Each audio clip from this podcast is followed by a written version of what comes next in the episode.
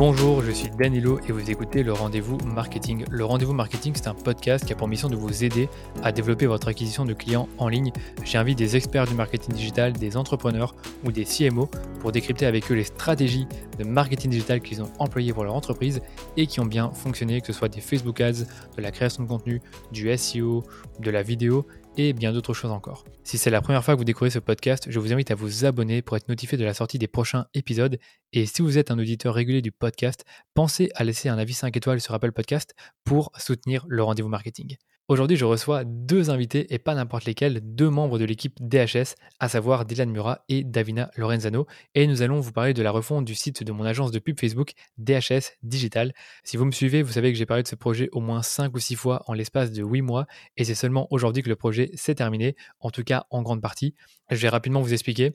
En fait, euh, au milieu de l'année 2020, j'avais vraiment pour but de faire une refonte du site web de l'agence parce que je trouve qu'il ressemblait beaucoup au mien. Et cette fois-ci, j'avais envie de faire un travail de pro grâce à un développeur comme Dylan et une designeuse comme Davina. Et au mois de septembre, on a commencé à travailler sur le projet en commençant par le développement d'une nouvelle identité visuelle pour l'agence, une maquette pour le site et enfin toute la partie technique qui était de créer le site web euh, directement sur WordPress. Et je vous avoue que ça a pris plus de temps que prévu.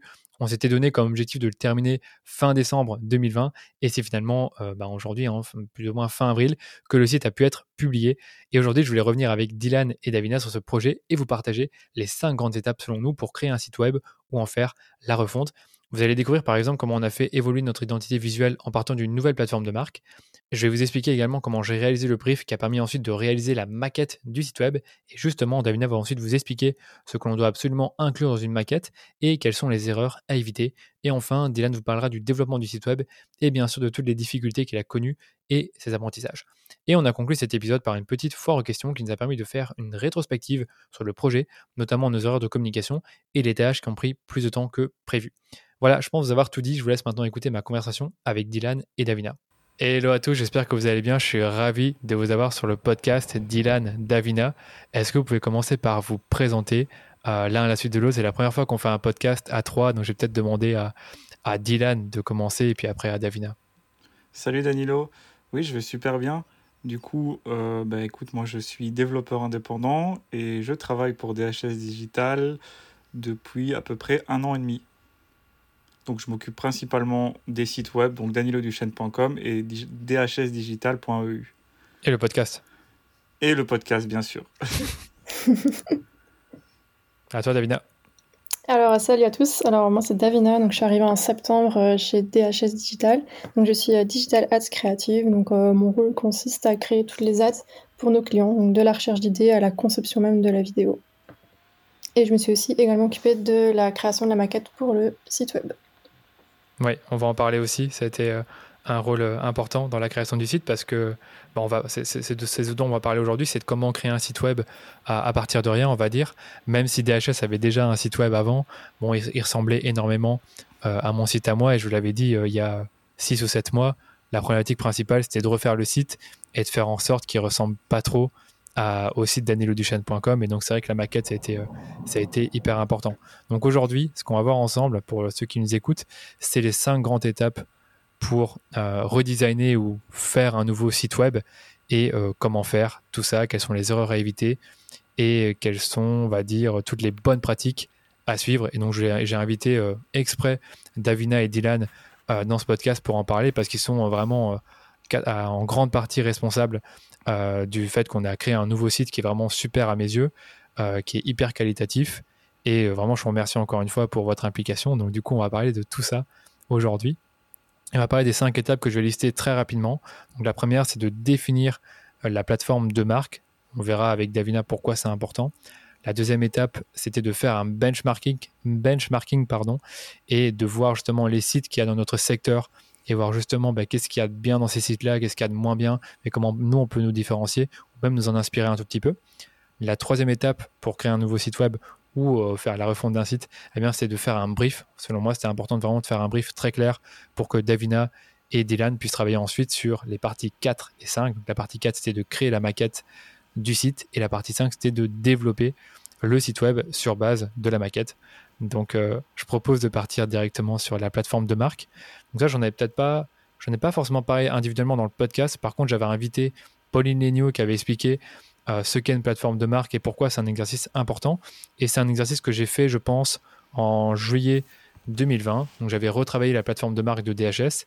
Et du coup, je pense que l'important, c'est que je vous en parle rapidement parce que ça a été un élément déclencheur qui nous a permis ensuite de réfléchir à comment on allait retravailler notre site en fonction de cette plateforme de marque. Euh, rapidement, euh, avant de commencer, Davina, toi, est-ce que tu connaissais déjà le, terme plateforme de marque avant d'arriver chez DHS oui, oui, moi je connaissais très bien. Donc, euh, durant mes études, j'ai pu aborder ce sujet. Et lors de mon stage, en fait, dans une agence de graphisme, c'était un petit peu ce que je faisais aussi, c'était redéfinir les plateformes de marque de certaines, certaines marques. Donc, c'était quelque chose qui m'était assez familier. Ok, top. Moi, ça, moi, ça m'était pas tellement familier, c'est-à-dire je savais déjà euh, qu'il fallait avoir un MVB, donc euh, en gros avoir un document qui va euh, définir les grandes lignes de ta marque, ta mission, tes valeurs, ta tonalité, mais c'est vrai que je l'avais jamais vraiment mis totalement sur papier pour DHS. Donc quand je l'ai fait, je me suis dit ouais, il y a plein de choses en fait pour lesquelles je suis pas totalement clair. Et je pense qu'on peut revenir rapidement dessus sans forcément refaire tout un épisode sur la plateforme de marque. Mais concrètement, le document, il va s'articuler avec différents, en différentes sections. La première, c'est la mission de la marque. La deuxième, c'est le descriptif de l'activité, donc quelques phrases ou une phrase qui va euh, décrire euh, ce que l'on fait et euh, comment est-ce qu'on le fait. La troisième chose qu'on a vu également dans la plateforme de marque, c'était la différenciation. Donc, qu'est-ce qui différencie DHS des autres concurrents sur le marché Et puis après, il y avait tout ce qui était vision et valeur. Donc, les valeurs, c'était aussi important, notamment pour faire la maquette et même pour écrire le contenu, c'est d'être vraiment clair sur nos valeurs. Ça, c'était la plateforme de marque. Donc, euh, je ne sais pas si je peux partager ce document. C'est un peu compliqué. Par contre, encore une fois, si vous écoutez le, podcast avec Pauline Legno, ben, j'ai un peu parlé de la plateforme de marque de DHS. Dans ce podcast, c'était le numéro 11, le numéro 12. Je, pense que c'est le numéro... Non, numéro 10, pardon. Et après, euh, en plus de la plateforme de marque, ce que j'avais fait, c'est que j'avais créé un tout petit brand book. Donc, euh, ce n'était pas encore le, le, brand book que toi, tu as établi, Davina, mais j'avais imaginé ben, justement le style graphique de DHS et ce que je voulais plus trop voir et ce que je voulais encore voir et la tonalité et ça, c'est des choses qui nous ont quand même aidé dès le départ. Euh, déjà pour la tonalité, ben, à écrire le contenu du site, mais aussi au niveau du style graphique, ben, c'est pour imaginer la maquette. Là, encore une fois, je vais peut-être te faire rebondir, Davina. Est-ce que tu peux expliquer un peu euh, ce, qui était ce qui important dans la plateforme, dans le brand book pour euh, faire une maquette? Ce qui était surtout important, c'était le, choix des couleurs, en fait. Donc, vers quelle couleur on partait, le choix des typos parce qu'une typo ça raconte euh, une histoire et en fait là c'est aussi un, grand choix de notre part. Euh, il y avait également donc notre tonalité, un petit peu comment est-ce qu'on allait euh, parler et aussi le choix des icônes. Donc en fait c'est parti plutôt sur des illustrations, c'est parti plutôt sur des photos. Donc il y avait vraiment pas mal de choix à faire au niveau du brand book avant même de commencer la maquette pour qu'on soit d'accord avec le reste de notre communication. Ok, voilà, moi j'avais fait que la partie couleur, j'avais la partie couleur et un peu typographie. On avait déjà un logo évidemment. Et c'est vrai que déjà les couleurs, c'est déjà bien d'être clair là-dessus. Quelles sont, les couleurs principales, les couleurs d'accent. Et c'est vrai qu'auparavant, bah, la couleur principale, c'était euh, c'était l'orange et plus vraiment les mêmes couleurs que celles qu'on a déjà euh, sur le site maintenant. Donc euh, voilà, pour moi, je pense que la base, c'est ça, plateforme de marque et brandbook. Donc si vous pouvez poser là-dessus, allez écouter l'épisode avec Pauline Legno dans lequel on explique justement comment créer une plateforme de marque, un brandbook. Parce que si vous n'avez pas ça dès le départ, en fait, tout le reste va pas être cohérent avec votre plateforme de marque parce que si elle n'est pas définie et si vous ne connaissez pas exactement ben, les couleurs qui vont bien avec euh, votre activité, ce que vous faites, votre mission, et que vous n'êtes même pas au clair sur la tonalité et comment vous allez vous exprimer, ben, malheureusement la refonte du site va pas bien se passer parce que les designers et les développeurs ne seront pas au clair sur ce que vous voulez vraiment euh, visuellement. La deuxième étape de, la, de la création d'un site web ou de la refonte, ben, c'était de faire un benchmarking. Donc ça, je vous l'avais dit, euh, avant vraiment de, préparer le brief, ce que je voulais faire, c'est prendre le temps d'aller sur une dizaine de sites web d'agences, pas forcément des concurrents, mais des agences digitales, et de regarder un peu euh, comment est fait leur site, quelles sont les propositions de valeur que je retrouve sur les pages, euh, les différentes sections du site, donc ce qui va être mis en avant, comment c'est mis en avant.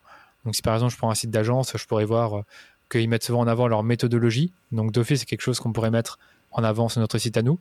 Et donc le fait de faire un benchmarking, ça m'a beaucoup aidé à savoir ce qu'on pouvait mettre sur le site de DHS et qui n'était déjà pas là actuellement. Euh, ce qui est bien aussi, je pense, ça, Davina et Dylan ne me diront pas le contraire, c'est de voir un peu si euh, les sites web des concurrents, eh bien, ils ont quel, quel, genre de visuel ils vont utiliser. Parce que ça, c'est vrai qu'il y avait un moyen de se différencier là-dessus. Il y en a qui vont utiliser beaucoup de visuels type photo et d'autres plutôt des illustrations.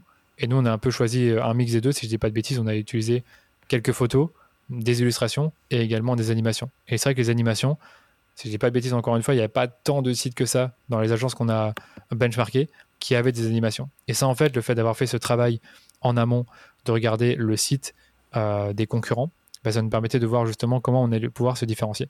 Est-ce que vous avez quelque chose à ajouter, Davina et Dylan, sur cette partie-là? Euh, oui, ben, les animations, tiens, c'est intéressant que tu en parles, puisqu'on n'en a quasiment pas vu chez les concurrents. Et en fait, on l'a trouvé sur le site d'Apple, il me semble. Oui, Donc, euh, ce qui est intéressant, en fait, c'est qu'il ne faut pas forcément regarder sur les sites du, des concurrents de, de notre domaine d'activité, mais on peut aussi aller voir sur d'autres sites qui ne sont pas forcément liés tout de suite. Ouais, c'est vrai. Et toi, Davina, tu avais autre chose à ajouter là-dessus Vu que toi, tu aussi, as quand même regardé quelques sites d'agents. Je pense que quand tu étais arrivé, je t'avais dit, bah, tiens, je de refaire le site de DHS. J'ai fait, fait quelques benchmarking. Est-ce que toi aussi, tu peux regarder des sites Et euh, je pense qu'avec ton œil euh, visuel, créatif, tu as dû voir d'autres choses que moi, j'avais pas vu. Oui, effectivement, euh, tu étais plus parti, toi, sur donc, les agences plutôt médias. Et donc, moi, j'ai aussi regardé un petit peu du côté des agences plutôt orientées créativité vu que maintenant on mixe les deux chez DHS, donc je pense que c'était aussi une force de regarder de ce côté-là pour voir en termes de créativité ce qu'on pouvait proposer sur le site. Ok. Ouais, c'est vrai qu'il euh, y avait ça. Je me rappelle plus exactement de tout ce que tu avais vu, tout ce que tu avais noté, ce qui t'avait, ce qui t'avait aidé pour la maquette. Mais c'est vrai que moi, je m'étais beaucoup basé sur des sites un peu très corporate, beaucoup de copywriting. C'était pas toujours les sites les plus visuels. Ou alors quand on voyait des visuels, on voyait que c'était un peu des visuels. on savait que c'était pas exactement la réalité. J'ai en tête la méthodologie de croissance d'un des concurrents qu'on avait vu. J'ai pas le sentiment que c'était exactement comme ça que c'était présenté en réalité. Et c'est vrai que nous, on voulait éviter ça euh, au maximum et avoir vraiment des, choses qui sortent vraiment de notre process à nous et de notre façon de fonctionner et qui peut, qui peut ensuite être reflété sur le site. Bon, bah, je pense qu'on a déjà fini cette partie-là. C'était pas très très long. C'est vrai que c'est les deux parties un peu plus courtes, mais après, les parties 3, 4, 5 sont assez. Euh, voilà, il y a beaucoup de choses à dire, je pense. Déjà, la partie brief. Donc, la partie brief, c'est quoi pour moi?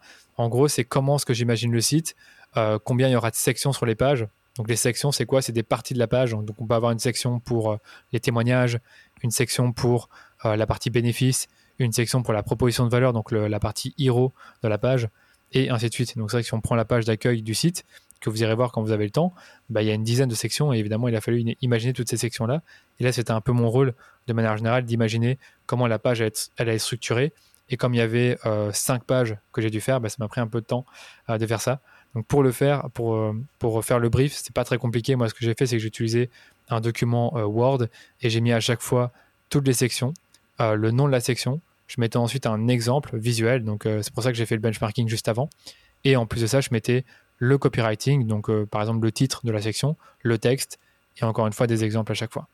Ça, c'était ma partie par rapport au brief. Est-ce que vous, je me rappelle plus si vous êtes intervenu là-dessus, à part euh, regarder le brief, est-ce que vous avez fait d'autres choses? euh, Comme tu le dis, toi, tu, as surtout fait le squelette du site, c'est-à-dire que tu as défini les, sections, le, texte qu'on y retrouvera à l'intérieur, mais sans mettre une mise en forme. Et donc, je me rappelle que c'est quelque chose auquel on a beaucoup parlé et c'est vraiment Davina qui, qui occupée de la mise en forme de ces sections.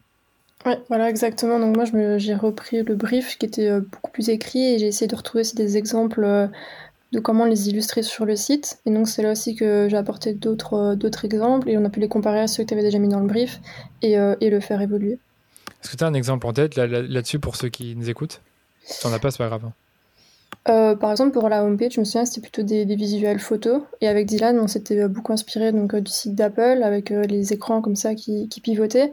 Et donc ça, c'est quelque chose qu'on apportait en plus au brief, mais, mais sinon, au niveau du copywriting, ça, on n'a pas vraiment touché. Ouais. Et cette partie-là, justement, la partie copywriting qui était déjà faite, est-ce que c'est quelque chose qui vous a aidé dans la, pour la suite, surtout pour toi, pour la maquette? Oui, moi, ça m'a beaucoup aidé parce que du coup, j'avais euh, la longueur exacte en fait euh, des titres ou, ou, des, ou, des, paragraphes. Et donc, pour créer la maquette, c'est beaucoup plus facile parce que donc je sais directement à quelle place vont prendre les éléments. Par contre, si j'avais dû mettre euh, un faux texte, je n'aurais pas réussi à avoir une, à être exact sur la maquette en fait. Ouais, je pense que c'est assez important que cette partie soit en tout cas déléguée ou prise en charge par quelqu'un qui a une vraie expérience dans le copywriting et que ce soit moi en tant que développeur ou Davina en tant que, on va dire, maquettiste, on n'a pas forcément l'expérience pour, euh, ben, pour faire du copywriting. Ah, je suis assez d'accord. Pour moi, c'est vrai que si je devais.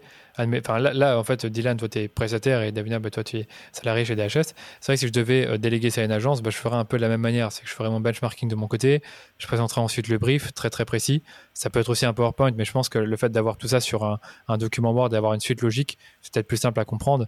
Mais euh, c'est vrai que déléguer le copywriting à une agence créa ou alors à une agence de développeurs, c'est peut-être pas une bonne idée. Donc c'est pour ça que moi, j'avais fait euh, super attention à ça. Et tiens, je me pose la question, est-ce que, euh, est-ce que ça, tu l'as fait, on va dire, par instinct, ou tu l'avais lu que c'était une méthode de faire le copywriting en premier et de le soumettre euh, à, ton équipe? Ouais, je l'avais lu. Je l'avais lu et ah. entendu qu'il fallait faire le copywriting avant le design. Donc ça, c'est vrai que je peux le préciser aussi, c'est logiquement, c'est copywriting avant design. Une fois que le copywriting est fait, c'est comme disait Davina, en fonction de ce qu'elle va lire, ce qu'elle va euh, percevoir, elle va ensuite pouvoir le, le mettre en avant visuellement. Donc je pense que pour moi, c'est la. Ouais, c'est ça. Pour moi, le copywriting vient avant. Et euh, après, le brief, c'est vrai que j'aurais pu ne pas faire de brief. J'aurais pu dire à Davina, voilà le copywriting de chacune des sections. J'ai aucune idée de à quoi ça doit ressembler. Fais ce que tu veux. Mais c'est vrai que j'avais quand même envie de donner des exemples de choses que moi j'aimais bien. C'est pour ça qu'à chaque fois dans le brief, je disais, ah, ça j'aime bien, ça j'aime bien, j'aime bien cette mise en forme, j'aime bien cette mise en page, pardon. Et, et du coup, euh, je pense que ça a dû, ça a dû l'aider. Même si globalement, quand je regarde notre site, euh, oui, il y a des choses qui peuvent se ressembler par rapport à d'autres sites concurrents, mais il y a beaucoup de choses aussi qui sont différentes dans ce qu'on a pu créer. Et ça, c'était justement bah, la suite de la création du site, c'était la, maquette. Parce que c'est vrai que c'est un truc pour moi, on pourrait être tenté après le brief de se dire ok on y va c'est bon on fait les pages une par une on les fait comme ça on les développe directement on fait un peu euh, un truc qui ressemble à ce qu'on a vu dans le brief mais pour moi ça c'était c'est la méthode on va dire un peu euh, pas débutant mais barbare Ouais, je dirais que ça comme ça, quoi. Parce que la, maquette, on en parlera, ça prend un peu de temps pour la faire. Euh, il faut repasser dessus, il faut la commenter, il faut l'améliorer. Donc ça prend plusieurs semaines, à mon avis, euh, pour n'importe quelle maquette que ça se fasse. Ça peut pas se faire en un jour parce qu'il y a toujours du feedback euh, à donner par rapport à ça. Et une fois que la maquette est totalement validée, là, on commence le développement du site. Donc je propose, si vous avez plus d'autres choses à rajouter sur la partie 3, bah, qu'on passe directement à la partie euh, sur les maquettes parce que ça c'est quand même un gros truc. Et ça doit être fait évidemment par un pro. Ça se fait pas sur euh, ça se fait pas sur Canva quoi. Je pense que ça se fait plutôt sur un outil comme euh, InDesign si je dis pas de bêtises. C'est Adobe XD Adobe XD pardon. Adobe XD. j'ai rien dit. J'ai rien dit. Adobe XD voilà. Donc ça c'était mon avis par rapport à la maquette. Donc on peut passer peut-être à, cette partie là c'est la maquette. Donc je vais directement m'adresser à toi Davina. Comme tu sais quand tu es arrivé chez DHS ben, je t'ai présenté la plateforme de marque, je t'ai présenté le projet en disant, ben voilà, euh, comme tu débutes et que c'est un peu le début du pôle euh, création de l'agence, bah, tu auras sûrement du temps libre à, à, à, mettre, à prendre pardon, euh, pour faire le site. qu'est-ce, que tu, penses que tu, devrais, faire en premier? Et moi, je ne savais pas qu'il fallait faire une maquette en premier. Donc, tout doucement, tu m'as dit, bah, tiens, ce serait intéressant de faire une maquette. Et j'aimerais te demander, du coup, bah, par quoi on commence finalement quand on, fait, quand on veut faire une maquette pour un site web? Euh, la première chose, donc, c'est de bien comprendre le brief, donc de bien comprendre euh, ce, que tu attendais de moi.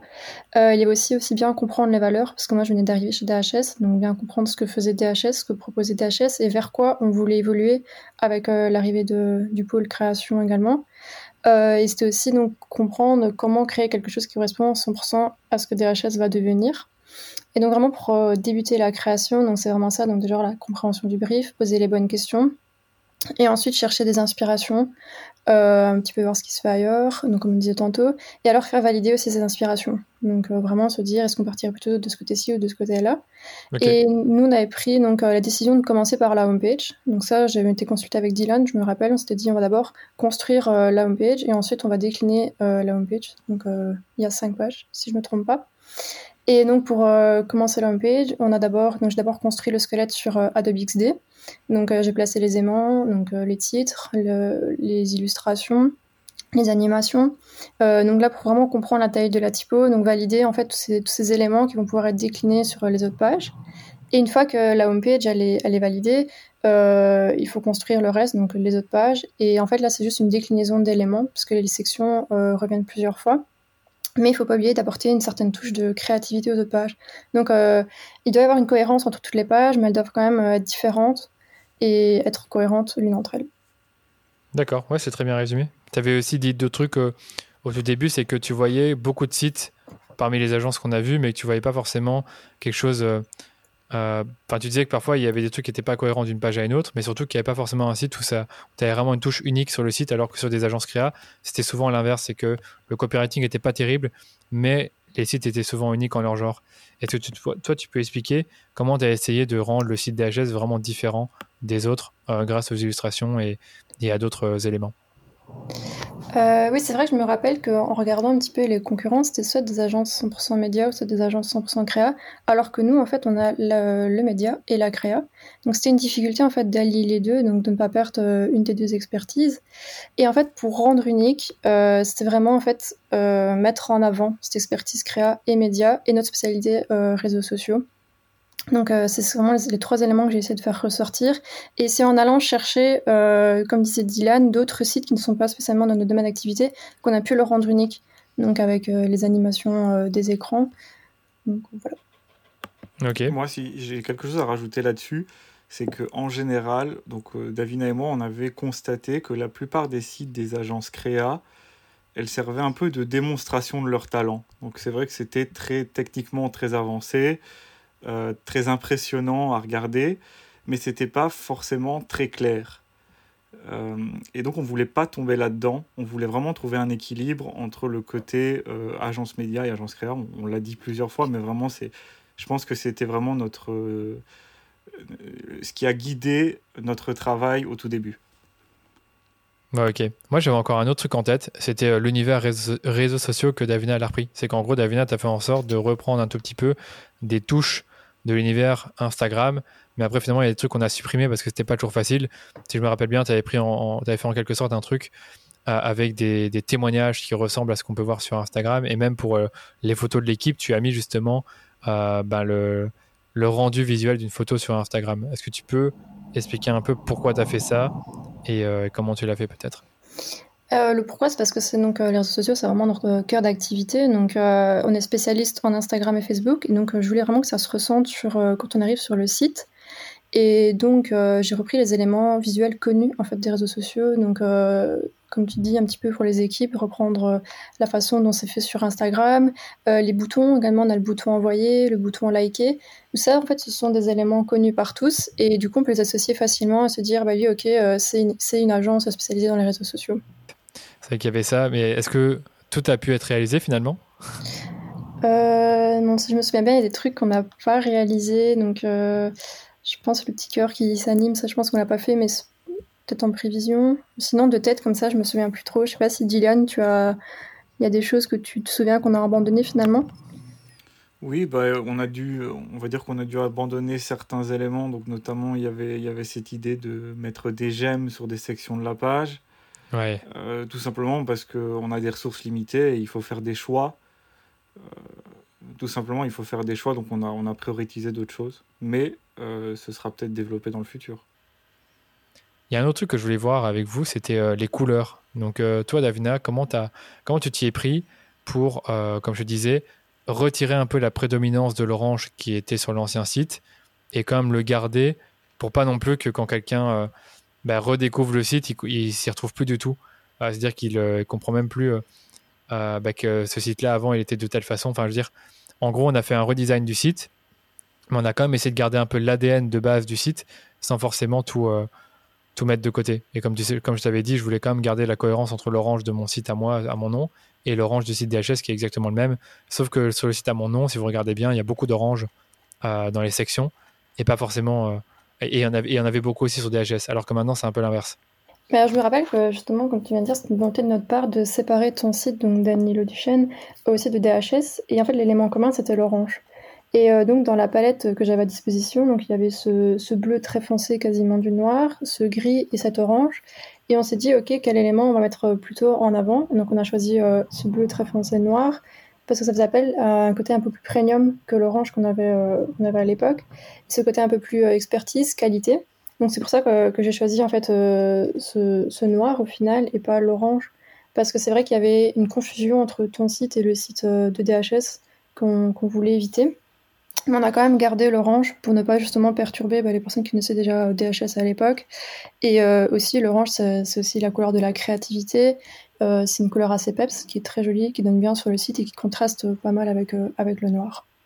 Et le blanc aussi. C'est vrai que dans la palette de couleurs, tu as parlé du gris, du noir, du orange et aussi un petit, tout petit peu de blanc. Et c'est vrai que je me rappelle dans le benchmarking des, bah, des sites euh, d'agence, on voyait beaucoup des sites à forte prédominance de blanc, avec parfois des boutons bleus ou des boutons rouges, etc. Mais tu n'en avais pas beaucoup. Tu avais un aspect plus premium à part Germinal il était pas mal ce site là sauf que Germinal c'était trop. Enfin c'est pas je trouve que leur site est super mais je trouve qu'il y avait trop de noir. Donc du coup c'est vrai que on voulait vraiment trouver le juste milieu entre avoir euh, un peu plus de noir sur le site pour le rendre plus euh, premium qualité expertise mais quand même garder des sections plus lumineuses avec euh, du blanc du gris et des, et des éléments en orange. Je pense d'ailleurs, tu, tu m'avais dit, Dan, à l'époque, donc le, site, le premier site DHS, il date quand même un peu. Et tu trouvais qu'il avait une allure un peu trop start-up. Et là, forcément, ton business avait évolué et tu voulais justement montrer, le, le faire le montrer via le design du site. Ouais, je voulais faire monter, je voulais faire monter en gamme. Non, mais c'est vrai que tu regardais euh, le premier site. Ouais, c'est comme on dit, il faisait un peu start-up, il y avait euh, beaucoup, beaucoup de texte. Déjà, c'était un peu le problème, c'est que nous, on voulait, ça, on ne l'a pas forcément dit, mais en gros, on voulait faire en sorte que le site, il soit très, très, très visuel, très euh, copyrighté, on va dire, avec juste vraiment des titres très accrocheurs, euh, des, des descriptions qui vont droit au but, et pas forcément comme l'ancien site ou sur mon site à moi où il y a beaucoup, beaucoup de texte et euh, finalement beaucoup moins de visuels. Et ça, c'est vrai que ben voilà, il fallait, pour ça, il fallait une maquette. Pour ça, il fallait d'office une maquette. je sais plus ce que je voulais dire là-dessus par rapport aux couleurs. Oui, est-ce que toi, Davina, pour ceux qui nous écoutent, as des conseils pour créer une bonne palette de couleurs? Euh, pour moi, une bonne palette de couleurs, donc c'est déjà d'avoir une couleur vraiment dominante, puis une couleur un peu secondaire et une couleur qui vient contraster le tout. Donc vraiment ne pas avoir énormément de couleurs, je dirais 3 euh, ou 4 maximum pour pas non plus se perdre. Et euh, donc dans le choix des couleurs, donc vraiment toujours privilégier d'avoir une couleur qui vient contraster et une couleur qui vient éclairer. Donc nous c'était le, c'était le blanc et voilà. Ok. Ouais, un tout petit peu le gris aussi. Par exemple pour le footer. Ouais, c'est vrai que le gris, c'était la couleur un peu plus euh, secondaire. C'était un choix aussi. C'est ça. Donc en gros, les couleurs, si on doit résumer, les couleurs principales, c'était noir-blanc. Donc c'est vrai que si tu vas sur le site, c'est principalement du noir et du blanc. Les couleurs d'accent, si je dis pas de bêtises, c'est le orange. Et après, on avait la couleur secondaire qui était le, le, gris, qui était de temps en temps sur une section ou l'autre ou dans le footer, pour dire d'avoir un peu de, gris qui change. Ouais, voilà, exactement. Top. Deux autres questions sur la maquette. La, la première, c'était par rapport euh, au temps que ça t'a pris? Est-ce que tu peux expliquer justement le temps que ça prend de faire une maquette euh, Et puis après, on passera à l'autre question? Euh, alors ça prend énormément de temps parce qu'il y a beaucoup d'allers-retours sur, sur la maquette. C'est normal parce que c'est le point de départ de tout. Et je pense tant que la maquette est validée, en fait, c'est compliqué de passer au, développement du site. maintenant, le temps exact, je l'ai plus en tête, mais je, je me rappelle avoir passé énormément de temps dessus. Euh, il y a aussi des, jours où je me rappelle euh, où, j'avais vraiment des blancs ou vraiment aucune inspiration. Donc euh, là, essayé de pas travailler dessus parce que ça n'avançait pas. Et alors, même lors du développement, on s'est rendu compte bah, que des choses ne fonctionnaient pas ou, ne fonctionnaient pas au développement. Donc il a fallu revenir sur la maquette et là, ça, nous a pris aussi un peu plus de temps. Donc moi, je pense vraiment que ça peut prendre des mois afin de trouver vraiment le site qui correspond, qui correspond à ce qu'on recherche et ne pas se décourager surtout. T'es moi là, tu me fais peur parce que dans, mes souvenirs, la, maquette, dans mes souvenirs, concrètement, on l'a faite en début septembre, on l'a terminée, je pense, je dirais mi-octobre. Après, il y a eu des allers-retours dessus, mais c'est vrai que allez, des mois, c'est quand même beaucoup quoi. Là, tu fais peur à ceux qui nous écoutent. C'est vraiment si long que ça, honnêtement, genre. Euh, euh, en, quoi ça peut bloquer le projet si c'est trop long? Disons qu'on avait validé la maquette euh, juste de la homepage mi-octobre, si je me rappelle bien. Ah, ensuite, il a fallu décliner donc cette maquette de la homepage pour les 50 pages. Et c'est là que ça a pris un peu plus de temps. Mais euh, maintenant, tout dépend aussi de, la, entre guillemets, la longueur du site. Nous, on a des sections très grandes, on a des pages très grandes, en fait. Donc, ça prend aussi beaucoup de temps. Euh, donc, aussi, tout dépend le nombre de pages. Donc, voilà, nous, on en avait 5, on en a une sixième en préparation. Donc, euh, ça aussi, je pense que ça peut dépendre du temps. C'est vrai, peut-être des mois, j'ai peut-être un petit peu exagéré, mais, mais ça peut prendre du temps. Non, mais je comprends, t'inquiète pas. Mhm. Euh, c'est juste comme ça. Mais après, il y a un autre truc qui me revient en tête, c'est que dans la maquette de la page contact, tu avais mis genre les bulles, un peu comme euh, les conversations Instagram, mais que ça, c'était pas possible de le réaliser. C'était vraiment trop dommage parce que c'était assez stylé. Et donc, du coup, malheureusement, tu as dû repasser dessus et retrouver une idée euh, bah, qui fait qu'on a un formulaire sympa sur la page contact. Oui, voilà, exactement. En fait, c'est ça aussi qui a pris pas mal de temps, c'est que sur le XD, j'ai pu vraiment mettre toute ma créativité et être libre dans ce que je créais. Et ensuite, en fait, techniquement, ça a peut-être coincé. Donc c'est là, en fait, que j'ai dû revenir sur la maquette. Et peut-être une erreur de ma part, c'est peut-être de, ne pas avoir demandé d'abord à Dylan, tiens, est-ce que c'est faisable? avant de, le valider et de, l'envoyer. Et là, je pense qu'on a peut-être pu gagner du temps. à ce niveau-là. Donc d'abord de demander au web développeur si c'est une idée réalisable avant de passer à autre chose. Ouais, ok. Bah, vrai que mine de rien, bon, il s'est passé six mois de, travail avant que le site web soit totalement live, donc ça paraît énorme. Mais c'est vrai que si on y, quand on y pense, on a passé plus ou moins, on va dire, deux mois sur la partie, euh, partie 1, 2, enfin, partie 2, 3, 4. Donc, euh, partie 2, c'était euh, le benchmarking, partie 3, c'était le brief, partie 4, c'était la maquette. Puis après, de novembre à décembre, on a un peu laissé tomber le projet parce qu'on avait beaucoup, trop, beaucoup trop de boulot pour l'agence. Puis on a repris en janvier. Et c'est vrai qu'à ce moment-là, justement, la maquette était plus ou moins validée. Et comme tu dis, euh, on devait, parfois, repasser dessus ou faire des nouvelles pages. Donc ça, c'est vrai que je pense que s'il faut donner un conseil à ceux qui nous écoutent, c'est quand on fait une maquette, c'est bien d'avoir 3-4 euh, pages qui sont déjà plus ou moins validées euh, à, 4, à 95%. Et puis après, passer aux autres pages. Sinon, malheureusement, il pourrait y avoir trop d'allers-retours sur les nouvelles pages, ce qui fait que ça ralentit le projet. Moi, c'est comme ça que je le résume. Ouais, je suis tout à fait d'accord avec toi, j'aurais pas mieux résumé. Et d'autres difficultés particulières par rapport euh, à la maquette sur la, réalisation de, cette, euh, de celle-ci? Moi, j'ai une chose à dire par rapport aux difficultés, euh, dont je me rappelle très bien. Donc, c'est qu'on a validé une première maquette, je m'en rappelle. Mhm. moi, je me suis mis au montage de cette maquette et plus ou moins, j'avais déjà travaillé plusieurs jours dessus. On s'est dit, bon, tiens, on ferait, on, est-ce qu'on pourrait pas améliorer cette section, etc. Et du coup, ben, forcément, j'ai dû recommencer mon travail. Et justement, je pense que c'est c'est important de dormir sur la maquette et de pas juste la valider en une heure, de, de la regarder, mais euh, c'est un travail qui doit prendre plusieurs jours de la valider, je pense. Parce que ça, c'est une erreur qu'on a fait, c'est qu'on a fait une maquette, on l'a développée et on s'est rendu compte que la moitié de la maquette, elle pouvait être améliorée. Ouais, c'est vrai. C'est vrai que. Je sais pas si vous en rappelez, mais pour la homepage, on, on a vraiment fait d'énormes modifications. Si, si, on prend les deux maquettes, ça n'a plus rien à voir.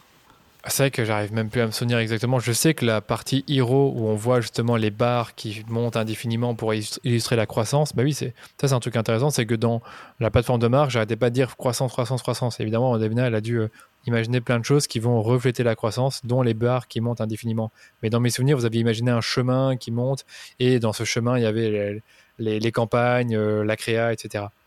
Et donc ça, c'était pas facile à réaliser. Et finalement, quand vous l'avez réalisé, c'était pas si bien que ça. Je sais plus exactement quel était le problème. Oui, voilà, l'exécution n'a pas été à la hauteur de, l'idée. Et même, on s'est rendu compte que d'un point de vue expérience utilisateur, ça demandait beaucoup d'actions. Oui, ça demandait beaucoup de clics. Alors que les gens. Donc, ça, je pense que c'est important de le dire euh, aux auditeurs. La tendance actuelle, c'est le scroll. Donc, ça a été initié par tout ce qui est smartphone, tablette et les gens ont tendance à scroller plutôt que de cliquer. C'est pour ça que les pages sont de plus en plus longues. Ouais, je suis d'accord. Je suis en train de là comme ça. C'est vrai que si on prend euh, les, pages d'Apple, elles sont assez longues et en fait, plus tu scrolles, plus les choses apparaissent. Mais après, dire qu'elles sont plus longues, je suis pas certain. Ça dépend, enfin, ça dépend de quel site et de, dans quel, euh, quel type de page, on va dire. Ok, mais ce que, ce que je veux mettre en évidence, c'est qu'avant, il y avait, il y avait plusieurs types d'interactions. Il y avait le clic, on pouvait jouer, déplacer des éléments sur les pages. Aujourd'hui, vraiment, l'interaction principale, c'est le scroll. Et donc, c'est bien de lier des événements sur la page au scroll. Et c'est vraiment, ça, c'était une philosophie dans le développement de la page. On n'en a pas encore parlé. Mais pour les éditeurs qui consulteront la page, vous verrez tout ce qui est lié au scroll. Euh, c'est, vous remarquerez à quel point c'était ancré dans, dans, le développement. Ouais, c'est clair, c'est clair. Dont les fameuses, les fameux petits chemins. Euh, ça, ça, tu peux en parler aussi, Davina. Pourquoi tu as mis ces chemins, euh, les, les, petites lignes en pointillés qui descendent indéfiniment avec à chaque fois un icône qui provient d'Instagram? Euh, donc là, c'était une idée qu'on a eue avec euh, Dylan. C'était en fait, euh, donc DHS vous accompagne tout au long de la création de vos ads. Et du coup, on s'est dit, on va allier cet accompagnement avec le chemin. Et donc, en fait, ce, chemin, donc il y a un point de départ et un point d'arrivée. Et en fait, DHS vous accompagne tout au long. Et donc, ça, c'était vraiment l'idée qu'on a voulu mettre en avant sur le site. Et alors, du coup, on a lié ça avec les réseaux sociaux. On a repris les icônes qui pouvaient exister. Et, des GPS aussi. Parce qu'en fait, justement, cette idée de chemin, ça nous est venu en regardant un GPS sur un téléphone. Et vous pouvez remarquer le point de départ. Donc je pense que le point de départ il est en vert et le point d'arrivée il est en rouge. C'est directement pris de Google Maps, Apple Plan, etc. Ouais, d'accord. Et c'est vrai que euh, il y a un truc avec ces chemins, si je dis pas de bêtises, ils se trouvaient uniquement sur la homepage au départ, c'est ça? Puis après j'avais dit ouais mais c'est bizarre que je suis sur la homepage et pas sur les pages à propos et pages service. Voilà, dans un souci de, parce qu'on s'était donné une deadline et finalement la deadline s'approchait, on s'est dit on va juste le faire sur la page d'accueil et puis on s'est dit que ça faisait un travail bâclé et on a préféré retarder la deadline et le mettre partout. C'est vrai que c'est pour ça que je disais que le site il a pris beaucoup de temps à être fait entre le moment où on a commencé à faire le brief et puis la maquette, parce qu'une fois qu'on a été au développement, on se disait qu'on voulait vraiment aller beaucoup plus loin que ce qu'on avait déjà fait. Mm. Donc avec, voilà, on a refait la maquette. Euh, ça, c'est un exemple concret. Dans la maquette, il n'y avait qu'une page qui contenait les chemins. Et donc les pages ont été développées sans les chemins. Et il a fallu les rajouter après, ce qui était beaucoup plus compliqué que de les, euh, les ajouter au fur et à mesure. Ouais, on va en parler juste après. On va terminer sur la maquette. Moi, j'ai, il y a beaucoup de choses qui ont été dites là-dessus. Je pense que ça pourrait être intéressant, je sais pas ce que vous en pensez, de partager euh, aux auditeurs dans les notes de l'épisode la maquette de la homepage. Comme ça, ils peuvent voir euh, à quoi ressemble la maquette. Mais en fait, c'est, simplement euh, ce qu'ils vont voir sur le site. Mais pour qu'ils puissent voir un peu le format et qu'est-ce qu'on a fait, qu'est-ce que vous en pensez de partager cette partie-là? Bien sûr. Bien sûr, avec plaisir. Faisons-le, on mettra, on mettra dans les notes si on n'oublie pas. Ok. Bah, si vous n'avez plus rien à dire là-dessus, moi je veux bien qu'on passe à la partie euh, numéro 5 qui a pris beaucoup de temps, donc la partie du développement du site. Donc j'ai peut-être recontextualisé. Donc euh, moi mes sites ils sont, sur WordPress et euh, on a toujours utilisé le qu'on appelle ça encore le constructeur de page qui s'appelle Divi. Page Builder. Page Builder qui s'appelle Divi. Donc sur mon site danieloduchesne.com, c'est essentiellement Divi qu'on utilise et sur DHS c'est vraiment un mix entre les deux, entre Divi et du custom du code custom personnalisé. Euh, et qu'est-ce que j'allais dire d'autre encore? Bah, C'est que oui, on a quand même voulu utiliser Divi pour construire certaines sections parce qu'on voulait de toute façon que si jamais moi je veux changer euh, un texte ou une image, que je puisse quand même être en mesure de le faire. Et c'est vrai que ça, quand on développe un site, on a le choix. Soit on le développe totalement en custom, ben, ce qui fait que le jour où vous voulez changer un tout petit peu votre site, euh, une ligne ou une image, c'est plus compliqué. Alors que si vous le faites avec un, un bon theme builder, un page builder pardon, comme Divi, il y a moyen de mixer, de mélanger pardon, le code et les, éléments qui ont été construits euh, via le Theme Builder. Donc, euh, c'est très intéressant, Dan. Euh, et notamment donc pour les auditeurs qui nous écoutent, donc il y, y a, un compromis quand on utilise un page builder, c'est-à-dire qu'un page builder, tout d'abord, c'est plutôt lourd, donc ça ralentit un tout petit peu le site. Euh, c'est pas toujours facile à utiliser, il faut anticiper les mises à jour. Mais donc par contre, ça offre la possibilité aux personnes qui n'ont pas de background technique ou très peu de background technique de modifier les pages, donc sans l'aide, sans faire appel aux développeurs. Euh, je pense que ça, c'est quelque chose qui a beaucoup de valeur aujourd'hui, euh, surtout dans une, une, agence, une PME, où il n'y a pas tant de personnes que ça. Quand même. En plus, il coûte 300 euh, euros pour la licence à vie. Et franchement, ben, si vous allez voir le site, vous allez voir que la, la, la je sais pas, tu me diras euh, si c'est exact, mais au moins la moitié du site a été fait sur Divi l'autre moitié est plus ou moins développée ou avec des animations. Oui, c'est ça. Donc c'est des bouts de code intégrés euh, dans le page builder. Dans le page builder. Et euh, c'est vrai que là, on parlera aussi de la vitesse, du, la vitesse du site. Donc selon toi, le fait qu'il y ait une partie, une, moitié qui est fait avec le theme builder, ça pourrait être optimisé si on le refaisait en code, si on le refaisait avec du code. Voilà, c'est ça. Parce que le, le, theme builder, la façon dont il fonctionne, donc je ne veux pas rentrer dans les détails techniques, mais en gros, ça rend le code plus long et il est moins euh, optimal. Parce qu'on va dire que le page builder doit fonctionner selon toutes les idées, alors que nous, on a une idée précise. Ok, ça marche. Bon, bah, du coup, je vais te laisser déballer la partie sur euh, les étapes du développement. Qu'est-ce que tu peux nous dire là-dessus quand, tu es, quand tu as la maquette devant toi et que tu te dis, bon, voilà, maintenant, il faut que je fasse euh, le site web. Par quoi tu commences et euh, comment tu vas travailler là-dessus? Donc, bah, dans le cadre de ce projet, donc c'est assez spécial parce qu'on s'est retrouvé face à, face à, beaucoup d'éléments finalement qui sont assez exclusifs. Hein. Comme je le dis, on a, donc je vais en citer quelques-uns, on a des vidéos qui sont liées au scroll. Donc attention, ça ne veut pas dire que la vidéo se déclenche quand on arrive sur la page, quand on arrive sur le bout de la page spécifique, c'est qu'elle est vraiment liée au scroll. Donc si on remonte, ben, la vidéo elle va en arrière, si on descend, la vidéo elle va en avant. Et c'est quelque chose finalement qui est encore très peu présent sur Internet. C'est clair. Euh, moi, je l'ai vu sur deux, trois sites, euh, comme je l'ai dit sur le site d'Apple, euh, mais c'est tout. donc un deuxième élément technique, c'était notamment les animations. Encore une fois, les animations, ce n'est pas des vidéos parce que vu le nombre d'animations qu'on met sur la page, ce serait totalement impossible de mettre autant de vidéos. Ça prendrait une taille en termes de mégaoctets trop grande et on se retrouverait avec un site qui prend 20 secondes à charger, ce qui est totalement, ce qui est totalement inutile. Enfin, personne ne, serait sur le site. et, donc, euh, du coup, pour moi, la première étape dans le développement, c'était de voir comment réaliser ces idées, comment formaliser, comment créer des process. Tiens, à chaque fois qu'on veut faire une animation, qu'est-ce qu'on utilise euh, Autant pour Davina, parce qu'il faut savoir que moi, je ne crée pas les animations. C'est Davina qui les crée sous le logiciel Adobe After Effects. Euh, comment elle me, elle me les envoie sous quel format euh, il y a une petite liste de checks qu'elle doit vérifier avant de me l'envoyer.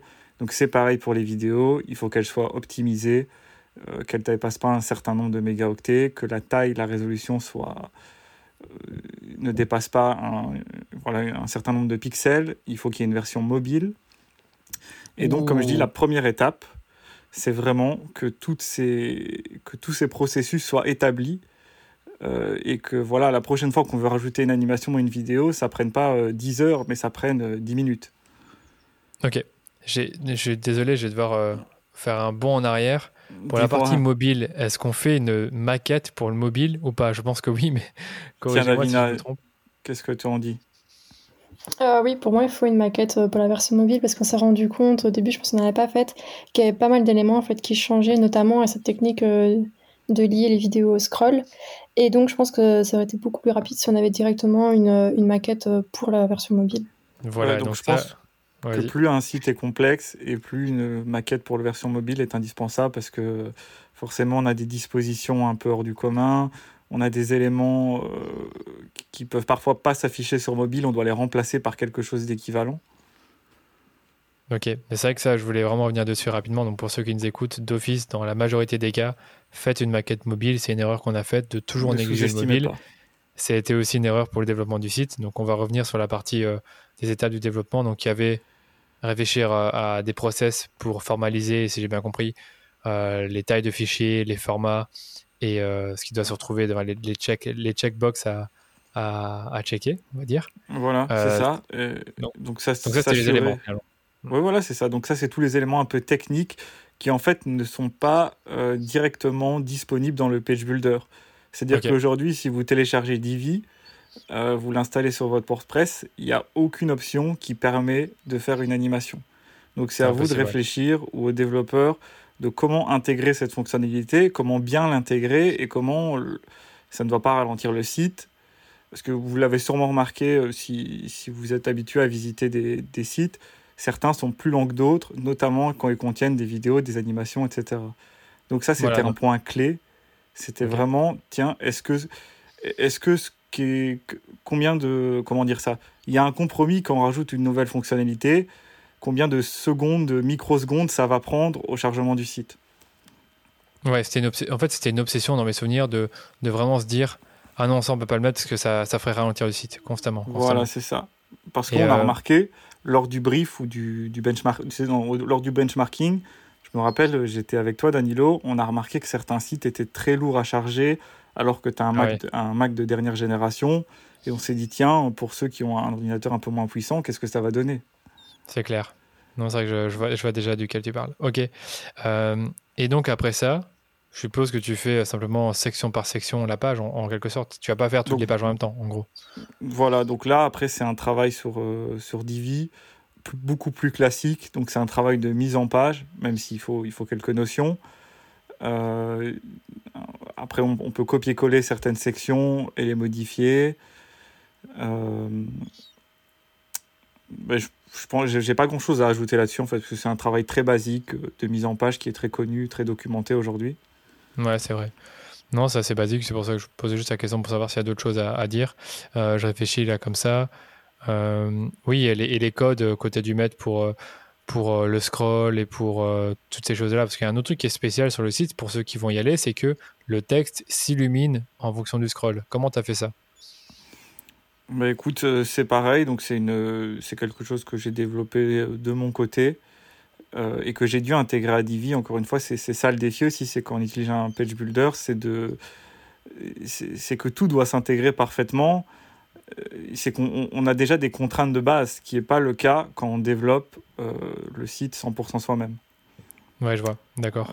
donc simplement, pour, pour ceux que ça intéresse techniquement, j'ai utilisé Intersection Observer, donc qui permet de déclencher des événements selon l'endroit le, selon de la page dans lequel on se trouve. Donc c'est développé par Google et c'est devenu un standard aujourd'hui, on le retrouve sur énormément de sites. Ok. Donc c'est vraiment plein de trucs supplémentaires à développer. C'était pas juste mettre du code CSS ou du code JavaScript. C'était vraiment un truc vraiment totalement différent en termes de solution. Voilà, c'était et justement c'est, je, je, précise à tout le monde. Donc quand vous avez de grandes idées comme ça, faites attention parce que ça peut vite devenir euh, ben déjà très chronophage et euh, ça peut vite devenir, ça peut vite ben justement à chaque fois décaler la deadline, ce qui est un peu arrivé avec nous malheureusement. Ah ben oui, mais en fait, franchement, je vais vous le dire, pour ceux qui nous écoutent, le, le, plus gros frein euh, pour la création du site, ça a été le fait qu'on repousse euh, très souvent la deadline parce que euh, bah, il y avait tellement de trucs techniques qu'on devait faire qui n'étaient pas totalement au point, soit sur l'ordi, soit sur mobile, soit qui buguaient après, après un certain temps, bah, qu'à chaque fois on devait repousser la sortie du site, mais en soi, il y a un mois, un mois et demi, il était quasi prêt, mais c'était toujours des petits détails qui venaient ralentir le projet. Et c'est vrai que comme nous, on a, eu, on a voulu faire un truc vraiment ambitieux, et je pense que ça vous l'avez pas assez dit, c'est de faire un site qui est pour moi avant-gardiste. C'est-à-dire que c'est pas un site euh, qu'on voit tous les jours dans le sens où des sites euh, Divi, il y en a plein, euh, qui ont le même thème, ou des thèmes qui se ressemblent. Et, c'est vrai que nous, on avait besoin vraiment d'avoir un site qui se démarque par rapport à son identité, sa les technologies. Et bah, le copywriting, c'est aussi, j'ai fait attention à, à ça. quoi. C'est-à-dire que le site, actuellement, même s'il n'est pas dans sa version encore finale, euh, il, est totalement unique et contrairement à beaucoup de sites, on ne peut pas l'associer à un template. Moi, c'est quelque chose qui me dérangeait, qui m'a toujours dérangé sur Internet, c'est que beaucoup de sites se ressemblent parce qu'ils partent du même template. Vraiment ça. Euh, et, on voulait pas, je me rappelle qu'on en a discuté lors du brief, euh, Danilo et moi, on voulait absolument pas tomber dans cette idée de template. Parce que l'ancien site est un peu un template hein, quand on regarde.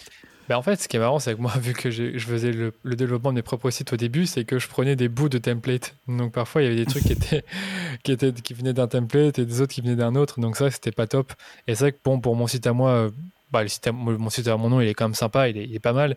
Mais c'est vrai que bon, on a déjà redéveloppé une nouvelle page. Euh, voilà, ça on en parlera peut-être dans une semaine ou deux.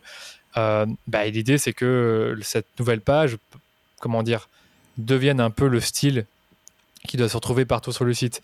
Et c'est vrai que si tu prends le site de danielodichen.com, tu as certaines pages où tu as des, des bouts de template. C'est vrai que si tu es un bon web designer, tu, vas le voir. Si tu pas un pro, tu vas pas forcément le voir. Et donc c'est vrai qu'avec DHS, on voulait faire un truc qui ben, se ressemble sur toutes les pages, qui est unique, qui est avant-gardiste dans le sens où on voulait pas se dire ah dans un, dans un an, le site il sera, euh, il sera obsolète. a priori, dans deux ou trois ans, il va toujours être euh, sympa à regarder. C'est ça, c'est ça. Euh, qu'est-ce que je veux te poser d'autre comme question, Dylan, par rapport au site euh, quelles ont été les... Quelle a été la page la plus difficile à construire, vu que tu as, dû en, faire 5 euh, Est-ce que tu peux nous expliquer justement cette partie-là? Parce que bon, si toutes les pages doivent prendre un mois, c'est un peu compliqué. quoi. bah écoute, je vais pas forcément te donner une page en particulier. J'ai pas trouvé une page plus dure que l'autre à faire. Ok. mais plus simplement, je n'avais pas forcément anticipé, euh, encore une fois, le travail que prenait une seule page à faire. Ok, donc ça, c'est vraiment. Donc, donc s'il faut retenir quelque chose, c'est que tu pensais que faire une page, ça allait prendre un certain temps et finalement, ça prenait euh, le double du temps. Quoi. Voilà, donc pour info, donc ça, c'est peut-être intéressant de le dire aussi. Moi, je, principalement, donc que ce soit pour DHS ou pour d'autres de mes clients, j'ai toujours fait de la refonte de site. J'ai rarement fait de la création de zéro mmh, et encore moins sans template. Et donc ça c'est une leçon que j'ai appris ici, c'est que j'avais sous-estimé tout simplement le temps que ça prendrait. Ok. Ok, bah, moi aussi je pense. Moi aussi, donc euh, c'est pas c'est pas grave. C'est vrai qu'on était à, moitié dans l'urgence, qu'on savait que bon, on savait que le site il allait bientôt être fait. On savait qu'on avait déjà un site, donc on se disait bon, il est là. Mais le truc c'est que plus, plus les mois passaient, ben moins, moins le site il reflétait ce qu'on fait euh, exactement. Ça, c'est David pas en parler. L'approche, enfin les choses qu'on voyait sur le site il y a une semaine, c'est plus du tout ce qu'on fait maintenant. Alors que là, sur le nouveau site, là, c'est très clair sur ce qu'on fait réellement pour nos clients. Donc, euh, ça, c'est un truc où plus les mois passaient, plus ça devenait dur de, garder l'ancien site. Donc, du coup, sous-estimer le temps, ça, c'est une erreur qui a l'air de se faire souvent. et j'ai une chose à dire par rapport à ça. Donc, on s'est inspiré, donc je le redis, j'ai déjà dit dix fois lors de ce podcast, mais euh, on s'est beaucoup inspiré de sites comme Apple, donc qui sont des sites qui, qui je suppose, sont construits par des dizaines de personnes oui. euh, qui, sont, qui sont expertes en la matière, mais qui ont des années d'expérience. Et donc, nous, finalement, on était trois, et, euh, et en- sur chaque partie, on était tout seul. Donc, Exactement. On, on a voulu reproduire euh, ce que fait une grande compagnie à notre échelle, et encore une fois, on, on a sous-estimé. euh, je pense que vu qu'on était très enthousiaste, on a sous-estimé que ça allait prendre autant de temps.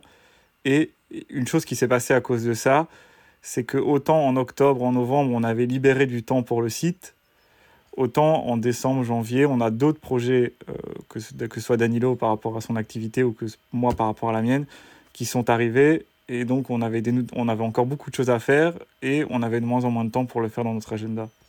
Donc, Ouais, ça, je c'est pense ça. que il y a eu cet effet un peu boule de neige aussi que, qui nous est tombé dessus. Ouais, il y a aussi un peu procrastination. Des fois, on disait, oh, bon, ça peut, ça peut attendre un peu. On a encore d'autres trucs plus urgents sur le feu. Donc, c'est vrai que, bon, pour ceux qui nous écoutent, euh, Dylan ne fait pas que ça de ses journées. Moi, je ne fais pas que ça. Davina non plus. Donc, c'est vrai qu'on avait toujours un temps limité pour faire le site. Et c'est vrai que si c'était à refaire, est-ce que vous pensez que vous auriez fait ça autrement dans le sens où vous vous dites, OK, là, pendant deux mois, on ne fait que ça. On ne fait, genre, toi, tu fais, je ne fais que le site de, de DHS et je laisse tomber toutes mes autres missions pour toi, euh, quitte à aller plus vite dessus. Ou alors, tu ferais toujours un peu ce que tu as fait. Donc, euh, tous les mois, écoute- faire euh, des petits trucs sur mon site et DHS. Moi, je pense que donc si c'était à refaire, donc j'ai déjà dit plusieurs éléments dans, dans le podcast. La première chose, c'est que je m'assurerai que les maquettes soient validées à 100% et que vraiment on se dise tiens, ça c'est la maquette finale et on se on, on- on décide clairement tous les trois, on peut plus y toucher euh, avant X mois parce que voilà qu'il y a eu beaucoup d'allers-retours avec la maquette. Je pense vrai. que vraiment on aurait dû regarder la maquette, dormir dessus, peut-être attendre une semaine complète avant de la développer. Euh, J'exagère peut-être un peu, mais c'est pour vrai, que ouais. vous compreniez. Euh, la- et la deuxième chose que j'aurais fait, donc comme j'ai dit, j'ai développé pas mal de solutions techniques. Je suis assez content et j'ai adoré le faire, honnêtement. Par contre, euh, il y a eu toute une partie, euh, on va dire, ajustement. Donc, je vais donner des exemples. C'est notamment, ça peut être la taille des images, ça peut être l'uniformité des marges, notamment, voilà, l'uniformité des, des sections, de la largeur des sections sur différents mobiles, sur différents ordinateurs. Et on va dire que c'est quelque chose que je ne fais très rarement, parce que comme je le dis, je fais principalement de la refonte de site, et cette partie est déjà mise en place euh, avant que j'arrive. Donc là, j'ai dû m'en charger, et donc je, honnêtement, ça a été assez dur, c'est très répétitif. Donc je pense que ce que j'aurais fait, en tout cas, euh, j'a- j'aurais trouvé le moyen avec Danilo euh, de mettre une quatrième personne sur le projet qui aurait justement pour but de peaufiner. Ouais. Donc euh, à ce niveau-là, il faut aussi savoir que donc moi je suis développeur, j'ai un petit background créatif, mais pas autant que Davina, et j'ai pas forcément l'œil en fait. Par exemple, je voyais pas forcément que cette, certaines marges n'étaient pas correctes, qu'il y avait des, des petites différences au niveau des teintes de couleurs. Euh, voilà, donc du, coup, c'est pas du tout mon champ d'expertise. Et on s'est dit, bon, ça va prendre 2-3 heures à corriger. Ben, en fait, non, ça a plus pris 2-3 semaines. Ça, ouais, c'est ça. Franchement, c'est comme je le disais, le site, il est vraiment. euh, pour moi, il aurait pu être sorti il y a un mois, un mois et demi. Comme moi, je suis perfectionniste et que bah, Davina, avait aussi des trucs à dire sur euh, les pages n'étaient pas exactement comme dans la maquette. Ben, ça prenait plus de temps que prévu. C'était un peu le petit bébé. Ouais, Ouais, il fallait ça, que ce soit comme la maquette. Et euh, comme je dis, c'est pas mon champ d'expertise. Bon, là, on n'avait pas d'autre choix, donc je m'en suis chargé. Mais la prochaine fois, c'est certain qu'il y, a- une personne qui sera là, qui aura l'œil et qui aura les compétences pour, euh, pour, pour s'occuper de tous ces petits détails. Ouais, mais là, je peux donner un autre petit tip pour, un autre petit conseil pour ceux qui nous écoutent, c'est que, ben, tout comme la maquette, il faut attendre de valider une page à 100% quand elle est développée avant de développer les autres. Parce que si on développe une page à 100%, ben, on peut, je peux peut-être la dupliquer, mais s'inspirer du, du paramétrage technique et des marges de cette page-là. Voilà, on peut rendre certains modules global. Donc, euh, c'est Ouais. le mot utilisé dans Divi. Mais en gros, ça veut dire que si on modifie un module sur une page, il se modifie automatiquement sur l'autre page. Ouais, c'est Ça on peut peut faire rendre- gagner énormément de temps. Ouais, c'est que j'aimerais bien en parler ça rapidement, mais c'est qu'avec Divi, il y a trois types de modules. Il y a les sections, donc le truc bleu, euh, ben, c'est la, la partie de la page. Il y a le truc vert, donc c'est la, Les Euh, lignes, les rows, les lignes, les rows, et ensuite il y a les, les éléments, donc Voilà. les, ça peut être du texte, des Les modules. images, les modules. Et c'est vrai qu'on peut rendre global, global certaines choses et pas d'autres. Donc on aurait pu rendre global les sections, et une fois qu'elles sont euh, comment dire Une fois qu'on les modifie une fois, elles sont modifiées partout. Mais c'est pas pour autant que les modules ils changent. Je vais donner un exemple concret, mais par exemple, Danilo, euh, pour les témoignages, ben forcément les témoignages sont les mêmes sur chaque page, vu que c'est un module qui est repris plusieurs fois, vu mm. qu'il est là pour faire office de, de preuve sociale. Euh, ben voilà, celui-là, on l'a rendu global, on a beaucoup travaillé dessus, mais à chaque fois qu'on fait une petite modification, donc Danilo reçoit un nouveau témoignage, il le rajoute dans le module, et je crois que le module il est présent sur trois pages, et la, la modification se fait sur les trois pages en un clic. Ouais, c'est ça. C'est vrai que j'aurais Mais ça, on y a pensé à la fin. on, y a pensé, on y a pensé à la fin, c'est vrai, ça a pris un peu de temps. Euh, c'est vrai que j'aurais pu dire aussi rapidement comment doit être constitu constitué un site. Je pense que vous pourrez en parler aussi, mais concrètement, c'est important justement d'avoir des témoignages. Si vous êtes une agence dans le B2B, avoir euh, un petit mur de logo, ou en tout cas avoir quelques logos de clients pour, euh, pour créer de la confiance et, être plus crédible. On avait dit aussi que c'était important d'avoir des bénéfices qui soient évidents sur chacune des pages. Il y a quoi d'autre encore que vous avez en tête de votre côté que j'ai peut-être oublié? Mmh, ben, notamment, il faut parler du, du, problème que peut avoir le prospect et comment tu vas le résoudre. C'est vrai, voilà, dès le départ. Euh, euh, afficher la mission en haut de la homepage, ça me paraît intéressant. On avait remarqué en faisant le benchmarking que, euh, quelle que soit la plupart des agences, au tout début de leur homepage, ils vont mettre en avant leur mission. Donc là, c'est quelque chose qu'on a fait. Et après, d'office, avoir un, donner un aperçu de tout ce qu'on fait. Donc, par exemple, sur DHS, je pense qu'on a mis euh, les deux piliers de notre approche euh, publicitaire sur Facebook et Instagram et on y a mis ben, les deux grands services qu'on fait, donc gestion de campagne et également euh, création de contenu. Puis après, et juste des exemples de travaux finis. Voilà, des exemples, des exemples de travaux finis. Et pardon, j'allais dire aussi des bénéfices. Qu'est-ce que le, le, potentiel client va en retirer? Ça, c'est des trucs intéressants. Et on voyait aussi beaucoup des méthodologies. Donc, s'il y a des méthodologies qui sont mises en avant, c'est pas pour rien. Donc du coup, ça, on l'a mis aussi bien en avant sur le site de DHS et sur plusieurs pages. Donc ça, c'est vrai qu'on ne l'a pas dit. Il ne faut pas hésiter à reprendre certains éléments de la page d'accueil vers les autres pages. Oui, donc moi, j'avais, j'avais une philosophie par rapport à ça que j'applique quasiment avec tous mes clients. C'est qu'une page doit se suffire à elle-même. C'est-à-dire que si un client tombe sur la, une page de votre site web euh, qui tombe via une publicité Facebook, via le référencement naturel de Google, sur cette page, il y a des éléments indispensables qui doivent être présents et qui le, prospect ne doit pas avoir à cliquer dans le menu, aller chercher dans les autres pages. Ouais, c'est clair. Je réfléchis, je prends les pages. augmenter les conversions. Ouais. Même, même, sur la page, même sur la page contact, on mettait euh, des éléments du type euh, mur de logo, foire question, euh, d'autres trucs comme ça. Voilà. Vraiment, audit gratuit, je sais plus exactement, mais. Faut se mettre en tête que faut se mettre à la place de la personne qui clique sur la, une page de votre site. Est-ce que c'est compréhensible ce qu'elle voit si elle n'a pas vu les autres pages? Mm, exact. Ok. moi, j'ai quasiment terminé mes questions. Il y a une dernière que j'avais, c'était ben, justement encore une fois le mobile. C'est est-ce que euh, vous, avez anticipé, vous aviez anticipé, surtout toi pour la partie développement, que la version mobile serait si complexe à développer, voire ajuster? Parce que euh, bon, on se basait beaucoup sur la partie ordinateur pour, pour le mobile, puisque c'est mobile euh, responsive. Bon, je, je, savais que ça n'allait pas être fait en deux heures, mais c'est vrai que ça a pris plus de temps que prévu. Euh, donc, comme je l'ai dit, pour chaque solution technique euh, que j'ai développée, j'en ai développé une pour mobile. Donc ça, je l'avais anticipé.